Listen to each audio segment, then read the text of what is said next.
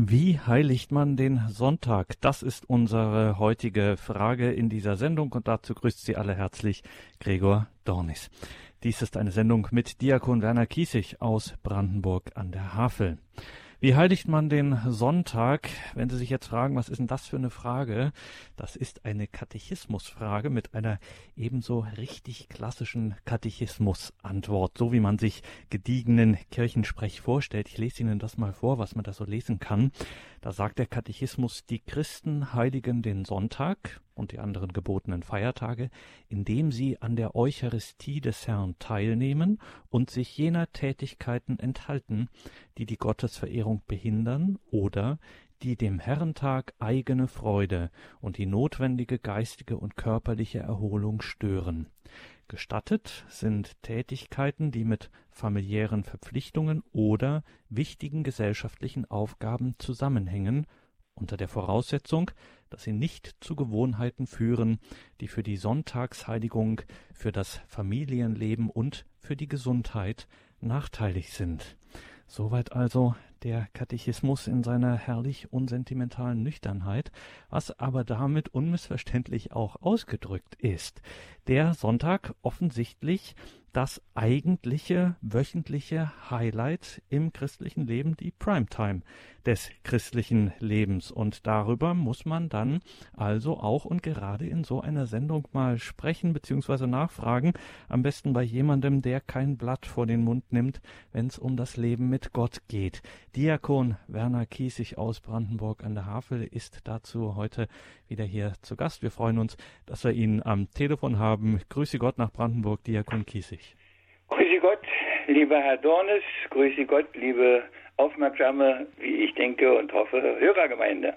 Ich habe heute mit Glück noch einen kleinen Artikel aus einer Zeitung, nämlich die Tagespost hat einen Kommentar vom Herrn Josef Bordert abgedruckt, der sich äh, etwas äußert zu einem Artikel, den die Welt, die große Zeitschrift, die viele mögen und schätzen, äh, zum Besten gegeben hat.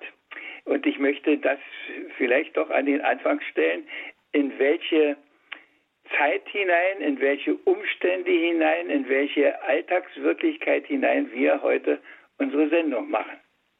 Was, so fragt die Zeitung Die Welt jüngst in ihrer Online-Ausgabe, kann man Sinnvolles am Sonntag tun? Unterstellend, dass viele Menschen einfach in den Sonntag hineinleben, ausschlafen, rumgammeln und einfach mal rein gar nichts tun, fühlt sie sich berufen, der geneigten Leserschaft einige Tipps zur Gestaltung des Sonntags mit auf den Weg zu geben. Motto, machen Sie Ihren Sonntag doch zum produktivsten Tag der Woche. Wie geht das? Ganz einfach. Auf sich selbst besinnen. Die freie Zeit optimal nutzen, produktiv sein, nicht unbedingt einen Wecker stellen, stattdessen langsam wach werden und sich dabei fragen, was man gerade wirklich braucht. Ja, Ruhe und frische Luft, Tee und Kaffee, eine Runde um den Block zum Bäcker gehen. Der Spaziergang bringt den Körper auf Trab, die frische Luft macht wach und energiegeladen. Und bestenfalls hat man danach alles für ein gediegenes Frühstück zusammen. Danach kann man mal auf Ordnung so gehen. Ordnung hilft, befreiter und glücklicher zu leben.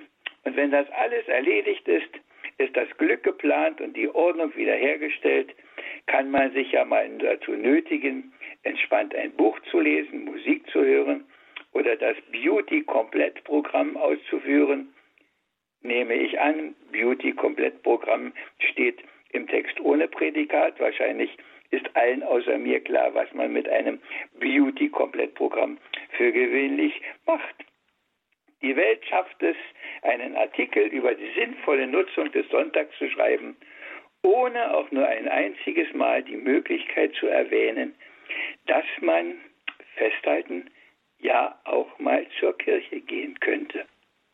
Okay, Gottesdienst, Kirchgang, heilige Messe kommt für die Welt und die Welt am Sonntag hingegen nicht in Frage. Das ist unsere Zeit. Das ist unsere Welt und nicht nur in der Zeitung. Und nun kommen wir und sagen, es muss vielleicht meinem kleinen Kirchenlexikon, das ich habe, steht die Kurzfassung von dem, was der liebe Herr Dornes am Anfang gesagt hat. Sonntag, Tag der Sonne, die deutsche aus dem altgermanischen Brauch übernommene Bezeichnung für den ersten Wochentag, der schon in apostolischer Zeit als Tag des Herrn bezeichnet wird. Einige Schriftstellen sind angegeben, sparen wir uns. Dieser Tag ist als solcher heilig zu halten, ist durch Beiwohnen des heiligen Messopfers und Enthalten von knechtlichen Arbeiten zu leben. Er ist an die Stelle des jüdischen Sabbat getreten, weil Christus an diesem Tag von den Toten auferstanden ist und seiner Kirche den Heiligen Geist gesandt hat. Soweit dieser kleine Auszug aus dem Kirchenlexikon von aus den 60er Jahren ist das, glaube ich. Ja, Sonntagsheiligung. Macht man das? Machen wir das, wir katholischen Christen? Manchmal habe ich schon meine Probleme und äh, da habe ich gedacht, äh, damit es nicht nur aus der Zeitung und aus Büchern ist, ich habe ein kleines Gedicht auch vorbereitet, was ich an den Anfang stellen möchte. Und dann reden wir weiter. Vorbei sind wieder mal sechs Tage mit Arbeit, Stress und Mühe und Plage. Für viele gab es in dieser Woche vermutlich auch zu viel Maloche, derweilen andere, wie es so ist, nützliches Tun erneut vermisst, weil man sie längst beiseite stellt und sie für überzählig hält. Wie jeder ja schon länger weiß, hat aller Fortschritt seinen Preis. Und viele müssen ihn bezahlen, wobei sie seelisch oft zermahlen. Doch steht auch Sonntag wieder an, wo man doch vieles lassen kann. Und wird man gar zur Kirche gehen, bleibt draußen mancherlei geschehen. Kann man mit Beten und mit Singen auf Vordermann die Seele bringen. In Gottes Hände alles legen, sich öffnen gar für Heil und Segen, ins Opfer Christi sich einfügen, dass er aus Dunkel, Angst und Lügen uns wenigstens für kurze Zeit erfüllt mit seiner Helligkeit, mit seinem Trost, mit seiner Kraft, dass man, was kommt, doch wieder schafft, sechs Arbeitstage übersteht, bis wieder man zu ihm hier geht. Es ist schon ein bisschen älter von 2011, aber ich denke, es stimmt immer noch. Ja, den Sonntag heiligen. Wir sagen das, die Mitte ist die Eucharistie. Die bildet den Kern des Sonntags. Und ich frage mich natürlich, wenn ich das so sage, ist das wirklich so? Ich denke, dass das Konzil damals in den 60er Jahren das ausdrücklich bestimmt hat. Ich könnte Ihnen jetzt viel vorlesen, aber ich will das nicht, sondern ich sage das einfach so. Das Konzil hat gesagt, die Eucharistiefeier ist das Wichtigste, das wir haben. Das bildet Kirche, das prägt Kirche, das prägt uns, das prägt unser Verhältnis zu Gott. Das ist das Allerwichtigste und man hat sogar um dies auch zu verdeutlichen, viele Feiertage anders eingeordnet und der, dem Sonntag immer und immer wieder den Vorrang eingeräumt in der Liturgie und in den Feiern. Viele Heilige mussten weichen auf andere Tage, die früher da ihren Platz hatten. Der Sonntag, der Sonntag. Und merkwürdigerweise obwohl man den Sonntag so groß gemacht hat, so groß herausgestrichen, so sehr betont hat, ist merkwürdigerweise nach diesem Konzil und nach all diesen guten Sätzen doch der Kirchenbesuch wesentlich weniger geworden. Von den vollen Kirchen haben wir uns verabschiedet und nicht nur, weil viele, die so fromm hierher kamen aus fremden Landen, und den Sonntag heilig hielten, gestorben sind, sondern weil auch die, die hier wohnen, das nicht mehr ganz so verbissen sehen, wie man das heute sagt. Mein Gott, man muss die Kirche im Dorf lassen. Ja, wir sind ja katholisch, wir gehen ja aus der Kirche, aber muss das denn jeden Sonntag sein? Mein Gott, ja. Das ist es, was man auch von den Frommen hört. Und wie viele gehen ein paar Mal im Jahr und haben gar keine Probleme, dass das vielleicht doch nicht das Richtige ist. Ich sage das ganz vorsichtig nur. Früher gab es auch noch ein Kirchengebot, dass man am Sonntag die heilige Messe besuchen muss. Da hieß es nur besuchen, mitfeiern. War schon zu der Zeit etwas schwierig, weil alles in Lateinisch war und da war dann schon bei vielen älteren Leuten dann auch mehr der Rosenkranz, der sich durch die Hände drehte in dieser Zeit und nur bei den wichtigsten Augenblicken, da wurde ja auch geklingelt, damit man das nicht verpasst, waren sie dann hellwach und wussten, was es, um was es geht. Das heißt, nein, sie wussten es immer, worum es geht, eigentlich, die da waren. Aber das hat sich geändert heute. Und vielleicht ist es deshalb auch heute so wichtig, dass wir da mal wieder ein bisschen genauer hinschauen, auf die Auswirkungen schauen, wenn das beiseite geschoben wird, wenn das nicht mehr so zählt, nicht mehr den Stellenwert so hat. Ich äh, stelle das jetzt mit einem großen Fragezeichen einfach mal in den Raum und möchte dem Herrn Dornes die Stimme geben, den ich ja vorhin etwas eingeschränkt habe. Das immer wieder gern, Diakon Kiesig. Schließlich sind Sie hier die Hauptperson. Ich will noch mal auf das eine zurückkommen, auf den ähm, logischen Anfang dieses Sonntagsgebots. Wir sprechen gleich darüber, ähm, über den Besuch der Eucharistiefeier, über das Mitfeiern der Heiligen Messe, das mit hineinnehmen, äh, hineingehen in das Opfer, wie Sie das auch im Gedicht so ähm, gesagt haben. Äh, der zweite Aspekt ist ja immer der der Erholung. Wie Sie ja auch in Ihrem Gedicht so gesagt haben, dass man das, was kommt, die nächsten Tage auch gut äh, dann wieder besteht der Ursprung ist ja eigentlich das äh, Gebot, auch wie wir es aus den zehn Geboten kennen. Im Original dann, du sollst den Sabbat heiligen. Da ist offensichtlich von Anfang an bei diesem Gott der Juden und Gott der Christen dann dieses Element drin. Es gibt einen Tag der Ruhe. Und das ist schon gerade auch aus heutiger Sicht, wo wir ja da, wo es ja uns darum geht, äh, dass wir alles optimal erreichen und dass wir Ergebnisse äh, liefern. Ja, also wir müssen liefern, ist ja auch so ein äh, geflügeltes Wort. Und da plötzlich ein Tag, der eigentlich für nichts ist. Der einfach nur, da ist man einfach nur da und ja, das erscheint schon ein bisschen seltsam, dass da offensichtlich auch ein göttliches Gebot existiert. Ja, ähm, an einem Tag äh, hältst du mal die Füße still. Äh, das ist natürlich eine spannende Geschichte auch. Und äh, äh als ich mich äh, vor einiger Zeit ein bisschen äh, mehr damit befasst habe und mein kleines Bibelbüchlein gemacht habe, da habe ich natürlich auch Heilige Schrift, den ganzen Anfang da gelesen und dann war ich erstmal völlig von den Socken, was, was alles da steht, was am Sonntag alles verboten ist und was man alles nicht darf, in der, in der, in der Ordnung, die Gott dem Volke gegeben hat, die man in Levitikus nachlesen kann, was alles und was dann sich weiterträgt, wir haben ja im Evangelium kommen immer wieder solche Dinge vor, wo darauf angesprochen wird, äh, was man alles nicht darf und nicht darf und nicht darf und nicht darf. Aber es kommt im Grunde ja nicht darum, es geht nicht darum, warum man das nicht darf, sondern es geht darum, was der Grund für das alles nicht machen ist. Nämlich, dass wir, ich sage das jetzt mal so, der liebe Gott hat die Welt geschaffen, nicht in sechs Tagen, sondern in sieben.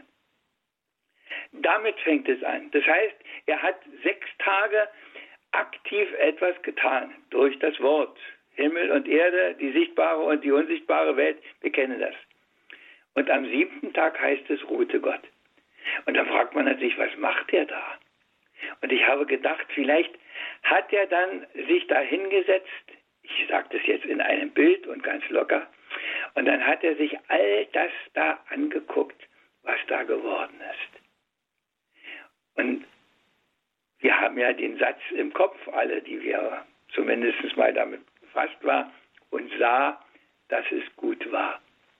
Und dieses zu sehen, was da alles Gutes ist, dafür braucht man Ruhe, dafür braucht man Muße, dafür muss man genau hingucken, dafür muss man sich Zeit nehmen. Und Sie wissen das alle wahrscheinlich, die Sie mir zuhören aus Ihrer eigenen Erfahrung. Wenn man mit dem Auto fährt, sieht man von der Landschaft verhältnismäßig wenig. Man sieht manches und freut sich auch dran. Aber mir ist das aufgefallen, wenn ich dann mal wieder durch unsere schöne Stadt Brandenburg gegangen bin, zu Fuß gegangen bin, dann habe ich wieder entdeckt, ach, da ist ja schon wieder was und da ist was. Und daraus ist dann manchmal sogar wieder gleich ein Gedicht geworden, weil ich immer wieder ins Staunen kam. Und ich denke, das ist das Entscheidende, dass wir auf diesem Weg die Sonntagsheiligung sehen, dass wir wieder ins Staunen kommen über das, was der liebe Gott da für uns gemacht hat. Und das ist alttestamentlich die Schöpfung in erster Linie natürlich. Aber wir sind ja schon einen Tag unterschiedlich. Wir sind ja auf den Sonntag und das ist natürlich noch viel staunenswerter, weshalb dieser Sonntag Sonntag geworden ist, nämlich dass der unendlich große Gott aus Liebe zu uns in den Tod gegangen und auferstanden ist um uns zum Heil zu führen. Und das ist eigentlich darum auch die Mitte des Sonntags. Staunen über das Heilswirken Gottes mit uns, dass wir kleine Püschis von ihm so sehr geliebt werden. Wir haben das gerade in den letzten Sonntagen im Johannesevangelium, in den Johannesbriefen immer wieder gehört. So sehr hat Gott die Welt geliebt, dass er seinen Sohn hingab. Und in dieser Liebe zu bleiben, das immer wieder anzunehmen, staunend und mit großer Dankbarkeit, das ist eigentlich der letzte, der tiefste Sinn der Sonntagsheiligung. Wir müssen nicht irgendwelche Verbote beachten, sondern wir müssen das aus der Hand legen, damit wir das können. Ich denke mal so an einen, einen schönen kleinen Scherz, wo der eine einlädt und äh, sagt, und du kommst dann und die Tür machst du mit dem Fuß auf. Und der andere sagt, wieso soll ich denn die Tür mit dem Fuß aufmachen? Da sagt er, die Arme hast du doch voller Geschenke, da kannst du doch gar nicht die Tür mit aufmachen. Das ist es, die Geschenke alle weglegen, beiseite legen, damit wir frei sind, auf das zu gucken, was wirklich zählt. Nicht die Geschenke Gottes, sondern die Geschenke der Menschen, die Geschenke der Welt, all das, was ich eingangs in dem Artikel Ihnen vorgelesen habe. Das ist alles nicht schlecht, aber das reicht alles nicht. Das ist nicht das Wichtigste, das ist nicht das Entscheidendste. Das Entscheidendste ist, dass wir mit ihm, mit ihm in Kontakt sind, dass wir auf ihn schauen. Und ich sage das so, gerade das ist in den letzten Wochen mir immer und immer wieder durch den Kopf gegangen, durch den Sinn gegangen, was dieser Gott für uns tut, wer wir sind. Und ich gucke mich an, wer ich bin und denke, mein Gott, für dich macht er das für dich. Guck dich doch mal an, wer bist du denn? Stell dich doch mal vor den Spiegel, wer bist du denn? Für dich macht er das, für dich macht er solche tolle Welt, für dich macht er so ein Wirken, kommt er Sonntag für Sonntag und an jedem Tag irgendwo wird ein Stück Brot, damit du nicht verhungerst, damit du in ihm sein kannst. Für dich, für dich, für dich macht er das. Das, denke ich, ist Sonntagsheiligung. Ich weiß natürlich auch, dass man nicht von morgens bis abends fromme Gedanken haben kann. Muss man auch nicht. Aber ich denke, wenn man den Sonntag zum Beispiel mit der Eucharistiefeier anfängt, dann kriegt das schon in völlig anderen Zauber dieses Sonntagsgeschehen. Und dann habe ich natürlich auch meine Probleme und sage, geht das wirklich, dass man das immer schon am Sonnabendabend machen kann? Bei manchen Leuten geht es nicht anders. Ich weiß, weil mittlerweile die, die Zeiten so sind, dass nicht alle mit ihren Busverbindungen und nicht alle dahin kommen und der Pfarrer am Sonntag nicht alles abdecken kann und da muss es die Vorabend. Aber ich Ich kenne Leute, die sind nur Sonnabendabend immer und ich denke, das ist es vielleicht doch nicht. Ich sage das ganz behutsam. Und darüber denken wir jetzt erstmal ein bisschen nach. Wie heiligt man den Sonntag? Unsere heutige Frage in dieser Sendung, die wir besprechen mit Diakon Werner Kiesig aus Brandenburg an der Havel. Jetzt ein bisschen Musik. Es gibt einiges, worüber wir nachzudenken haben und dann nach der Musik auch weiter zu sprechen haben.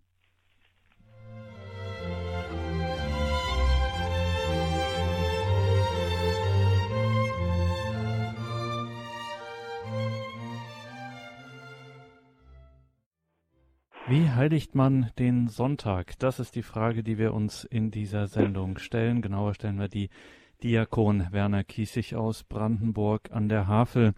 Herr Diakon, es ist jetzt schon bei Ihnen angeklungen. Sie haben uns noch mal eindringlich daran erinnert, dass hier, wenn wir am Sonntag in die heilige Messe gehen sollen, das ist keine Gängelung der Kirche, sondern das ist Ausdruck dessen, dass es, wie es in den Worten des Konzils ja auch hieß, des Zweiten Vatikanischen Konzils, die Quelle und der Höhepunkt des christlichen Lebens, wie das immer paraphrasiert wird, äh, die Heilige Messe, also das Geschehen, das Erlösungsgeschehen, das hier gegenwärtig für uns wird. Ist es nicht auch so, dass wir Christen da auch ein großes, will man sagen, Privileg haben, ähm, gerade auch im Vergleich mit anderen, wenn ich mir so vorstelle, das bürgerliche Leben und dann hat man die Woche über Stress, Stress, Stress, der hört auch am Samstag nicht auf, weil da muss man noch die Erledigung machen und das noch und das. Und dann ist der Sonntag plötzlich da und jetzt weiß man gar nicht, was man mit diesem freien Tag irgendwie machen soll und muss sich da irgendwas zusammen organisieren, dass der irgendwie ein Erlebnis wird oder so. Und wir kriegen das einfach so geschenkt mit der Heiligen Messe. Wir kriegen das, äh, dieses großartige, dieses überwältigende Geschenk, dass wir uns auf den Herrn schauen können, auf sein Erlösungswerk und wie Sie sagen, äh, darüber, dass ich das mal realisieren, das ist alles für mich passiert und ich bin dadurch erlöst worden. Mir ist hier etwas angeboten, was größer nicht sein könnte.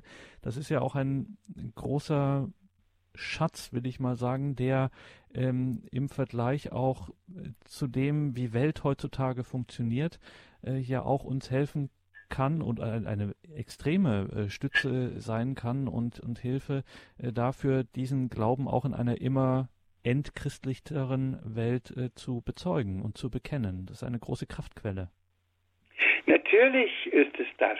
Und, und ja, wenn man das erstmal begriffen hat, dann kann man das eigentlich auch nicht mehr äh, loslassen und dann ist man eigentlich nur noch glücklich, froh und dankbar, dass es so ist. Aber das Problem ist, wie, wie kann man es anderen begreiflich machen? Das ist das, das ist mein Problem immer, wo ich denke, warum begreifen Sie es nicht? Warum begreifen Sie es nicht?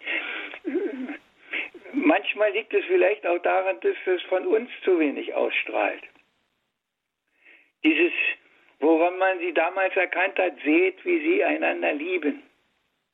Das ist so ein Merkmal. Merkt man wirklich, dass uns das so ein Geschenk ist.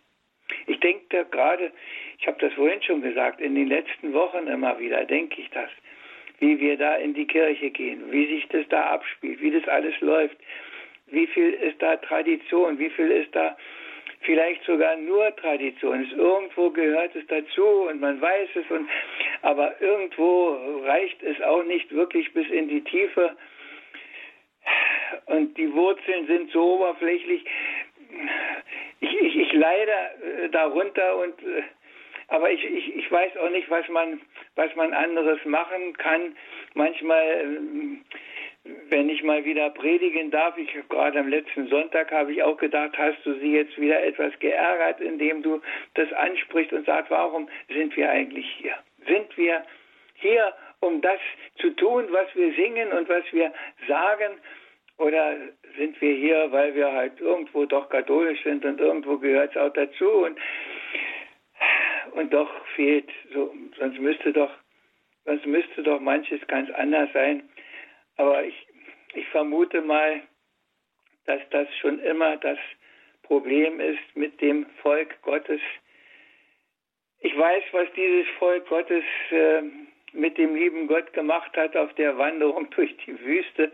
Ich weiß, was dieses Volk Gottes, auch des neuen Bundes, äh, schon alles geschafft hat, äh, was nicht in der Bibel steht, sondern dem entgegensteht. Und man muss irgendwo damit zurechtkommen, dass das Volk Gottes so ist und dass bei manchen der Glaube so groß ist, dass sie dafür in den Tod gehen und bei manchen so ein Flämmchen ist, wo man aufpassen muss, dass man es nicht noch mit einer unguten Bemerkung auch auspustet. Das ist so. Damit werden wir zurechtkommen müssen und ich, ich denke auch, dass das ist das, was auch für die Priester immer wieder so entscheidend ist. Mit diesen, mit diesen Leuten das zu machen, die da jetzt sind. Und ich denke immer wieder an, an meinen äh, Kardinal Bengsch, der das mal gesagt hat. Volk Gottes, das ist nicht die Elitetruppe, sondern das sind all die, die Sonntag für Sonntag und auch nicht so regelmäßig in unseren Kirchen knien, stehen oder lümmeln. Und damit zurechtzukommen, dass, dass da an manchen Stellen so viel fehlt und dass trotzdem sie irgendwo ja doch alle ihren guten Willen haben und da sind und die, die, die Spannung, äh, ich weiß auch manchmal nicht, wie man das aushalten soll. Und ich fürchte, die wird auch nicht auszulöschen sein, diese Spannung. Aber ich weiß, dass man immer wieder, wenn man was sagt, auch den einen und den anderen trifft, der sagt, hoppla, da muss ich doch wirklich mal wieder neu nachdenken. Und, und dass man ermutigt und einlädt und sagt, was das Richtige ist und auch selber weiß, dass man ja auch nicht immer den höchsten Grad der Heiligkeit hat, weiß Gott nicht.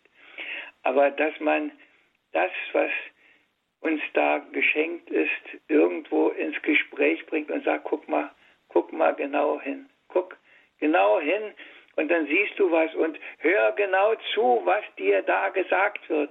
Und manchmal denke ich, wie viel wäre bei, auch bei klugen Leuten anders, wenn sie doch wirklich hinhören würden, was da gesagt ist. Gerade die, Lesungen aus dem Johannesbrief. Aber wahrscheinlich geht es nicht besser. Ich weiß es manchmal auch nicht und ich, ich hoffe nur, nein, ich, ich hoffe nicht nur, ich bin zutiefst überzeugt, dass der liebe Gott, dass der Herr, unser Herr Jesus Christus, manches dann am Ende noch auf die richtige Reihe bringt.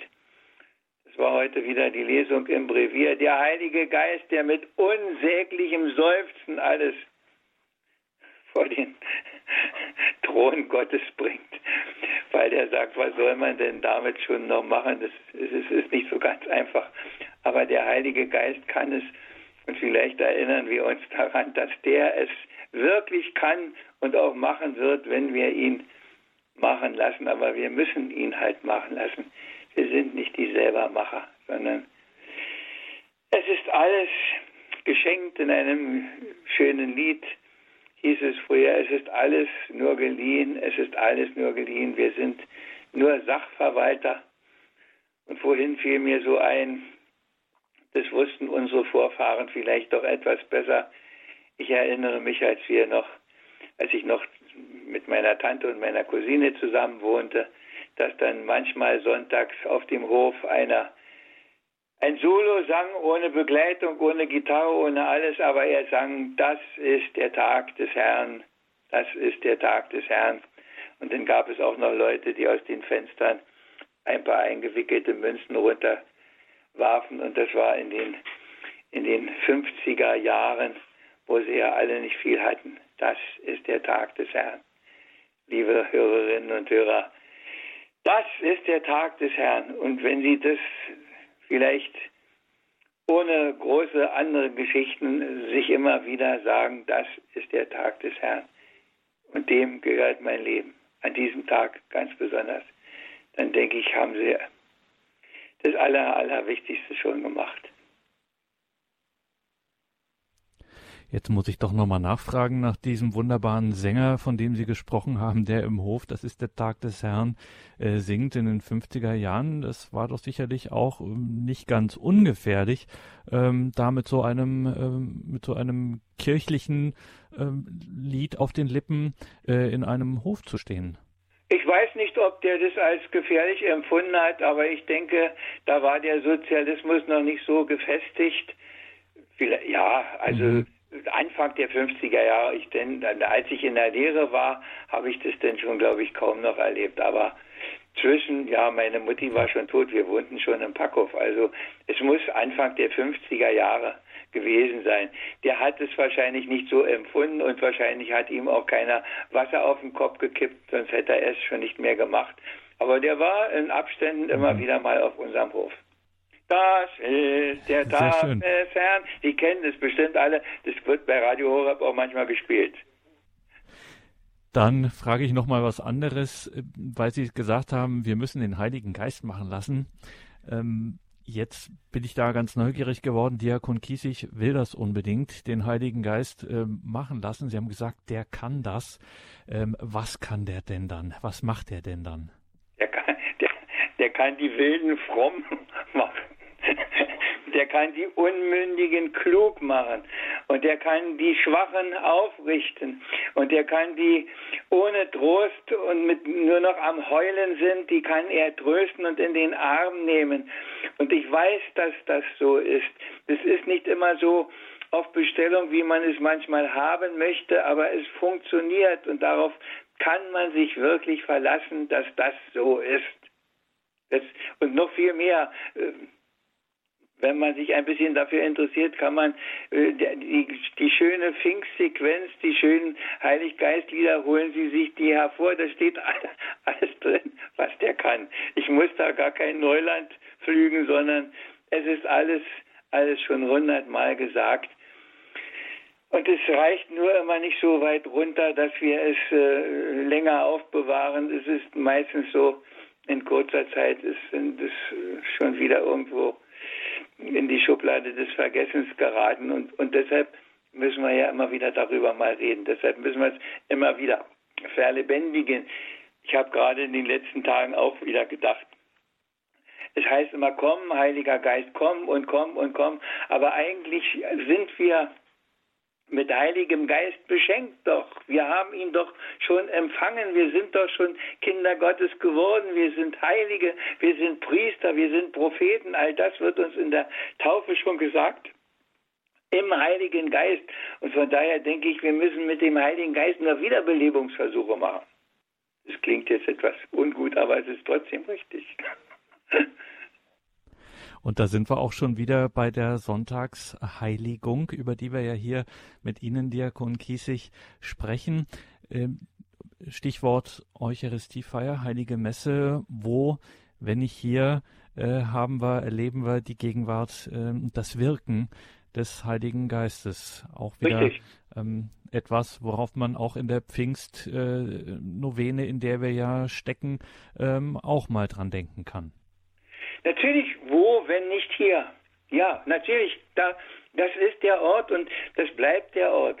Auch wenn wir davon nur, ich weiß nicht wie, wenig begreifen, ich weiß nicht, wer, irgendein ein Heiliger hat das gesagt, wenn du es wirklich begreifen würdest, du wirst sterben, weil es gar nicht auszuhalten ist. So groß ist das, was da geschieht.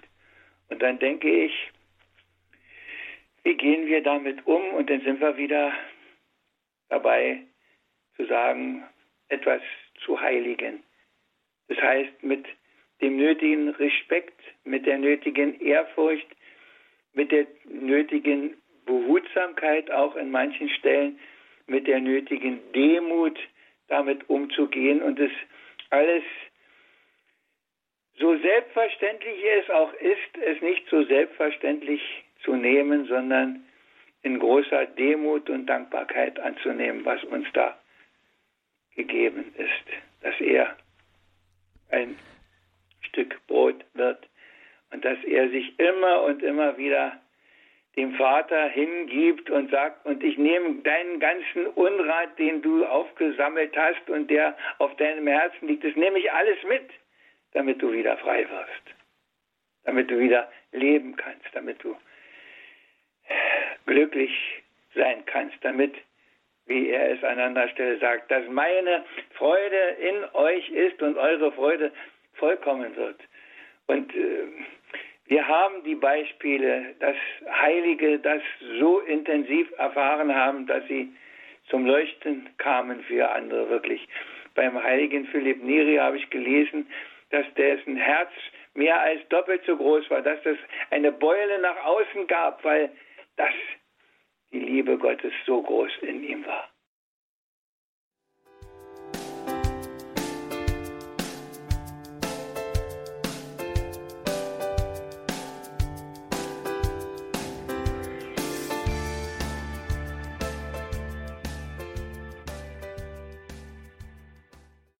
Wie heiligt man den Sonntag? Das ist unser Thema heute. Wir sind verbunden mit Diakon Werner Kiesig aus Brandenburg an der Havel. Die Leitungen sind frei für Sie, liebe Hörerinnen und Hörer. 089 517 008 008, unsere Telefonnummer. Und als erstes gehen wir nach Otto Beuren zur Frau Miller. Grüß Gott. Grüß Gott. Ich möchte ganz kurz was sagen zu meinem Leben. Ich bin 81 Jahre alt und bin Altöttingerin und habe dann natürlich im Krieg und nach dem Krieg und in den guten 50er Jahren ganz äh, die, den katholischen Glauben in der Fülle erlebt. Und ich möchte auf gar nichts Näheres eingehen. Ich bin dann Kindergärtnerin geworden und auf einmal mit 30 Jahren habe ich gemerkt, mein Glaube ist irgendwie verhockt, ist nicht mehr so frisch. Und wenn man den Kindern religiöse Unterweisungen gibt, dann muss man ja von dem, was man sagt, überzeugt sein. Und dann habe ich mir gedacht, also so geht's nicht weiter. Und dann habe ich zu suchen angefangen. Und wer sucht, der findet. Und im Jahr 1967 habe ich gesucht und in den, im August die Fokularbewegung entdeckt. Und da hat man gesagt, also da geht's gut und dass man da in den Glauben wirklich reinkommt und da schaut man wieder in die Urkirche, wie es damals war und so. Und ich habe mir gedacht, ich muss mich doch im Urlaub in meinen Ferien erholen. Ich kann doch nicht in ein äh, zum Treffen mit über 1000 Leuten gehen. Und trotzdem bin ich hingegangen. Und da war die Wende. Und da möchte ich sagen, das Wichtigste und Schönste war dann die heilige Messe und die Einheit der Menschen, die da alle äh, positiv eingestellt waren und ohne Kritik und, und wie das halt immer so ist, wenn viele Leute so normal beieinander sind, das war nicht. Und da war dann einfach Gott spürbar in der Mitte. Und es war so was Wunderbares und da kam bei mir, wie gesagt, die Wende. Und das ist dann weitergegangen mein ganzes Leben in vielen Variationen bis heute. Aber ich möchte vielleicht sagen, weil man so sucht, wie bringt man die Leute wieder zum Glauben die Gemeinschaften helfen und dass man sucht, vielleicht kommt man in eine Gemeinschaft rein, wo man sowas erleben kann. Und wer Radiohörer ist, der hat ja auch Möglichkeiten, wenn die verschiedenen Gemeinschaften so drankommen, charismatische Gemeinschaft, das waren ja Studenten. Und was jetzt in der Kirche aufbricht an jungen Menschen, Anbetung, von den Jungen kommt's. Und die, die jetzt Priester werden, keiner läuft mehr mit der Krawatte und sonst was rum. Jeder hat seinen römischen Kragen durch in alle deutschen Diözesen. Und das ist vielleicht nicht so bekannt, aber im Radio Horeb kriegt man viel mit. Und wenn ich immer wieder nach Altötting komme und merke, dass trotz allem so viel Katholisches ist und so viele katholisch, noch katholische, echt katholische Leute hinkommen und äh, auch Männer und Familien, dann sind wir positiv doch gestimmt. Es kann nie die Masse sein, aber das ist schon da. Und auch das gibt Zukunft. Danke. Ja, danke Ihnen, Frau Miller. Möchte man ja glatt Halleluja sagen über dieses Zeugnis einer Fokularina, die wirklich ähm, hier uns alle begeistert, ermutigt hat, ähm, darauf äh, zu setzen. Wir haben auch ein schönes Wort von Ihnen gelernt, auch dafür. Mein Glaube war verhockt nicht mehr so frisch. Auch das müssen wir uns merken. Sehr schön. Ähm, Diakon Kiesi, ich habe die ganze Zeit gedacht, dass die Frau Müller dieses bewegende Zeugnis gegeben hat, wo sie äh, zu dieser Gemeinschaft kam und auf einmal äh, hier so eine, ja, hier einfach äh, Glauben gespürt hat und jetzt nicht einfach nur Gemeinschaft in unserem weltlichen Sinn, sondern wirklich diese äh, starke Gemeinschaft des Glaubens, wo Gott wirklich gegenwärtig ist. Jetzt habe ich an unser Thema gedacht, an den Sonntag und mir vorgestellt, wie das so wäre in einer normalen Gemeinde, wenn da eine ähm, Frau Miller ähm, von damals, von 1967, mit einem verhockten Glauben, wie sie es gesagt hat, der nicht mehr so ganz frisch ist, dazukommt. Wie wird die eigentlich in so einer Gemeinschaft dann am Sonntag aufgenommen? Erlebt sie das auch oder dreht man sich so verstohlen um und äh, was ist denn das für eine oder so? Ne? Also so richtig einladend, äh, wenn man es mal so nennen will, äh, ist man vielerorts in der Kirche ja auch nicht mehr am Heiligen Sonntag. Ich äh, denke, dass das äh, schon einen Unterschied macht, so eine normale Gemeinde und eine Gruppierung von Leuten, die sich zu einer Gemeinschaft bekennen. Das ist schon, das ist schon anders. Da ist schon was ausgefiltert. Aber wir müssen, wir müssen damit leben, dass die Sonntagsgemeinden, die wir haben, die Sonntagsgemeinden sind, mit denen wir zurechtkommen müssen. Und das andere ist etwas Zusätzliches und es ist ganz sicher für den, der da den Weg hinfindet, auch was ganz Wichtiges und Segensreiches und Erfüllendes. Gar keine Frage. Aber nicht jeder äh, hat solche Möglichkeiten, nicht jeder sucht solche Möglichkeiten. Äh, das ist auch so und äh, viele begnügen sich halt auch mit dem, was sie haben und dann es reicht halt. Wie wir schon am Anfang gesagt haben, man muss die Kirche im Dorf lassen oder wie Sie eben gesagt haben, da guckt man sich mal um und, und meint, na ja, mein Gott, übertreiben muss man doch auch nicht. Und, und es gibt ja so in manchen Gemeinden auch solche, ich sag das mal etwas locker, so eine exotischen Typen, die man, die dann schon auffällig sind. Also wir haben in unserer Gemeinde mal wieder mhm. eine, die also immer etwas gegen den Strich singt. Aber die ist erfüllt. Das ist die andere Seite, nicht? Die macht das mit großer Freude. Aber das, äh, ja, das ist nicht so ganz einfach, das immer alles einzuordnen. Und ja, zur größeren Ehre Gottes. Mhm. Ja, richtig, richtig. Aber da sind mhm. wir nicht so dicht dran, dass alles zur größeren Ehre Gottes ist. Danke auf jeden Fall nochmal an Frau Miller für dieses tolle, bewegende Zeugnis. Alles Gute, Gottes Segen nach Otto Beuren. Wir haben eine weitere Anruferin bei uns. Sie ruft uns ebenfalls aus dem Süden Deutschlands an. Grüße Gott, jetzt können wir Sie hören. Sie sind auf Sendung. Ich wollte einfach nur meinen Impuls mit in die Sendung geben. Ich bin 43 Jahre und bin vor über 20 Jahren aus dem Satanismus ausgestiegen. Und ich kann nur allen ans Herz legen, den Sonntag zu heiligen. Denn ohne das hätte ich es nicht geschafft und ohne den Rosenkranz hätte ich es nicht geschafft. Und ich merke es, ich bin chronisch krank. Wenn ich einmal aus Grund der Krankheit nicht konnte, wie ich sofort wieder Anfechtungen habe und einen Kampf ja auf Leben und Tod. Und die Messe, die behütet mich und die beschützt mich. Ich kann es nur jedem ans Herzen legen. Wer die Erfahrung noch nicht gemacht hat, kann er einerseits froh sein, andererseits wäre es vielleicht für jeden Einzelnen, der es zu lau sieht, mal gut einen Tag mitzuerleben, in den Zeiten, wo ich gekämpft habe, um aus den Sumpf rauszukommen. Heiligen Sie den Sonntag, kann ich nur sagen. Mir hat's geholfen. Danke Ihnen für dieses äh, Zeugnis auch an dieser Stelle. Ähm, Nochmal auch äh, Diakon Kiesig, auch das jetzt wieder ein Punkt, wo man auch konkret äh, merken kann, so wie bei christlichen Zeugen ja auch, die wir, wenn wir mit Blick zum Beispiel auf die Märtyrer schauen, wo wir immer wieder sagen, ähm, es ist mehr als nur ja etwas für mein Wohlbefinden oder so etwas, sondern es kann, es geht wirklich um alles in unserem Glauben. Es geht um unser ganzes Leben und äh, schlicht und ergreifend am Ende dann um die Ewigkeit. Äh, falls man das noch im Blick hat, ja. Wir sind ja doch äh, alle ziemlich diesseitig so. Und das andere, äh, ich, ich, ja, ich glaube, ich habe das schon mal gesagt.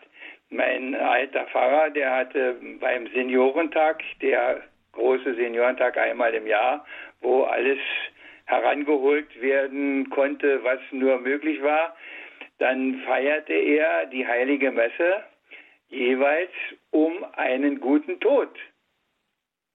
Und ich weiß, dass wir später einen Kaplan hatten, der mich fragte, was denn da immer üblich sei. Und dann habe ich ihm das gesagt.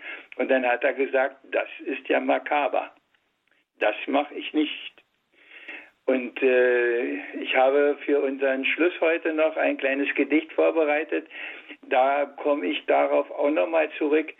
Das äh, Wort, ich habe das bestimmt schon zitiert, wie dein Sonntag, so dein Sterbetag und habe das bei vielen Leuten, na vielleicht ist viel schon etwas übertrieben, aber bei etlichen Leuten zumindest sehr deutlich miterleben, miterfahren dürfen, dass das wirklich so ist, dass die Leute, die den Sonntag ihr Leben lang geheiligt haben, anders gestorben sind als andere. Es gibt auch Ausnahmen, aber die ich erlebt habe, das war oft schon eindrucksvoll. Ich mache am Ende habe ich noch ein kleines Gedicht, da klingt es noch ein bisschen an, deshalb will ich das jetzt nicht weiter vertiefen. Aber, aber dieses mhm. im Blick haben auch, dass es auch darum geht. Wir beten das ja auch, nicht? Wir beten das ja auch, dass wir, bis du kommst, in Ehrlichkeit, dass wir bis dahin gut hinkommen. Darum machen wir das ja. Diakon Kiesig, ich mache jetzt etwas, was nicht ganz fair ist, weil ich Sie darauf nicht vorbereitet habe. Ähm, aber eigentlich äh, müssten wir noch über etwas sprechen. Vorhin haben Sie gesagt, ähm, so mit Blick auch auf uns selbst, ähm, auch wenn wir nicht so im ja, höchsten Grade der Heiligkeit äh, stehen, ähm, dennoch weiter durchzuhalten. Die Frage ähm, unseres, unserer Sendung heißt ja, wie heiligt man den Sonntag. Also ich muss Sie noch mal nach diesem Heiligen fragen, nach der Heiligkeit. Sie haben das vorhin mit ähm, Dingen zusammengebracht, auf die man vielleicht im ersten Moment nicht kommt. Wenn man Heiligkeit hört, da denkt man an was Strahlendes, an was Glänzendes, an was Prachtvolles. Und Sie haben vorhin die Stichworte dazu in Verbindung gebracht. Behutsamkeit, Demut und Dankbarkeit. Vielleicht können Sie zum Ende der Sendung, bevor wir dann noch Ihr Gedicht auch hören und ich noch ein paar Hinweise gebe, noch mal ganz kurz sagen, wie das mit diesem Heiligen in Demut, in Dankbarkeit, in Behutsamkeit, was das damit zu tun hat. Wenn ich auch nur den Hauch einer Ahnung davon habe, was dieser unendlich große, allmächtige Herrscher aller Herren Gott getan hat und jeden Tag hunderttausendfach wieder tut, dann kann ich eigentlich nur demütig sein. Dann kann ich nur sagen, ich habe das nicht verdient, ich, ich, du bist eigentlich so viel mehr wie der Petrus sagt, Herr, geh weg von mir. Und der Herr sagt, das, das ist nicht die Lösung, dass ich weggehe von dir, sondern die Lösung ist, wir müssen eins werden. Und das meine ich jetzt auch mit, mit die Demut haben. Und ich meine, zu dieser Demut gehört auch, dass ich das, was da geschieht, auch da, wo ich es nicht im tiefsten mit meinem Erkennen ausschöpfen kann, sondern wo ich nur den Hauch einer Ahnung habe, aber es ganz, ganz ernst nehme und damit umgehe, als wenn ich es wirklich in der Tiefe begriffen hätte schon, sondern dass man einfach, weil sich, weil sich das gehört, dass man damit anders umgeht, dass man damit nicht ich denke das immer, wenn ich so manche Leute sehe, wenn sie von der Kommunionbank kommt, wie die da herlatschen und, und äh, kauen und ich atme da immer tief durch. Natürlich macht er es uns nicht leicht, indem er ausgerechnet Brot wird. Das muss man ja eigentlich kauen. Und ich denke trotzdem, es gibt, gibt eine Haltung, wo man merkt, dass da einer in großer Dankbarkeit und Freude das empfangen hat. Und es gibt äh, wo man den Eindruck jedenfalls hat, dass da nicht so viel passiert. Und das meine ich mit, mit Behutsamkeit, mit Demut, mit Dankbarkeit, das Heilige heilig halten. Äh, vor vielen Jahren habe ich äh, ein Gespräch im Konvent gehabt. Da ging es äh, um ein neues Evangeliar und wie teuer das wäre, meinte da einer der Priester in der Runde. Und äh, das sei doch völlig überflüssig. Und äh, dann habe ich mich gemeldet und habe gesagt, äh, wenn schon das Wort Gottes nicht so kostbar ist, dann ist wenigstens das Buch so teuer, dass man es respektvoll und ehrfürchtig und vorsichtig behandelt. Denn ich kenne Lektionare, wo die Predigten noch in Stichworten auf dem Rand geschrieben sind drin. Äh, ich hoffe, Sie haben jetzt verstanden, was ich meine. Ich, ich werde das auch nicht begreifen, was da wirklich geschieht. Aber ich kann damit umgehen, indem ich mir das sage, bedenke, was du jetzt tust. Bedenke, was dir jetzt gegeben ist. Bedenke, was das bedeutet eigentlich. Versuch es wenigstens zu bedenken und geh entsprechend damit um. Und das, denke ich, ist Heiligung auch. Sagt Diakon Werner Kiesig in dieser Sendung, wo es um die Heiligung des Sonntags, das sogenannte Sonntagsgebot der Kirche ging. Davon gibt es natürlich wie immer ganz klar CD und auch in der Mediathek auf horeb.org wird das dann äh, im Laufe des Tages morgen abrufbar sein, beziehungsweise die Radio Horeb App spielt Ihnen das vor, Alexa ebenso. Diakon Werner Kiesig war das aus Brandenburg an der Havel. Von dort gehen wir dann gleich um 21.40 Uhr ins Bistum Fulda genauer nach Eschwege zum dortigen Kaplan Josef Alber. Mit ihm bet Pfarrer Josef Alber, pardon, mit ihm beten wir dann um 21.40 Uhr die Komplett, das Nachtgebet der Kirche. Danke an Johann Schnellbach in der Regie. Er begleitet Sie dann hier weiter durch das Programm. Danke nach Brandenburg, Diakon Kiesig, für diese Sendung. Wir lassen Sie nicht gehen, ohne dass Sie uns nicht zuvor gesegnet haben. Und es ist ein guter Brauch, dass wir auch zum Ausklang einer solchen Sendung von Ihnen noch ein Gedicht hören. Ja. Gedenke, dass du den Sabbat heiligst, wie dein Sonntag, so dein Sterbetag. Zwei Sätze, die mich lebenslang begleiten. Der erste stammt aus dem Katechismusunterricht.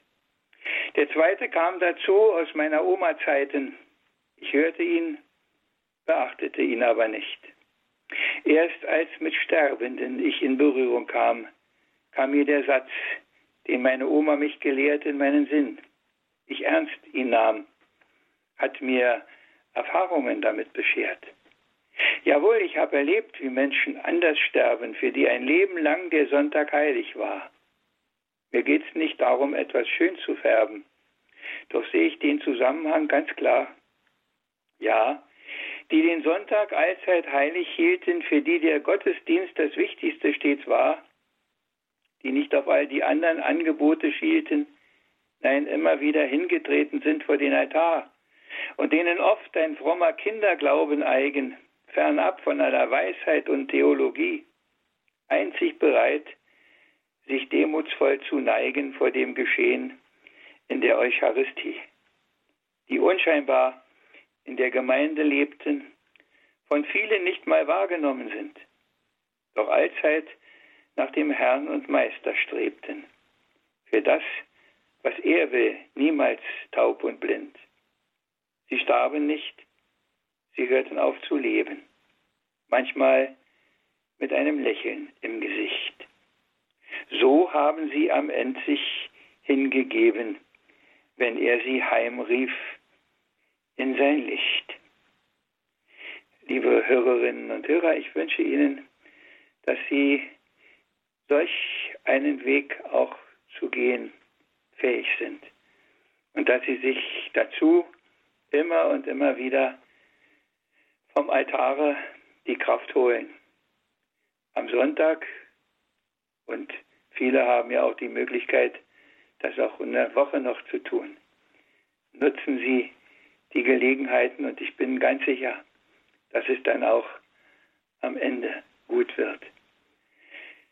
Dazu möge unser Herr und Gott in seiner übergroßen Liebe ihnen seinen Segen geben.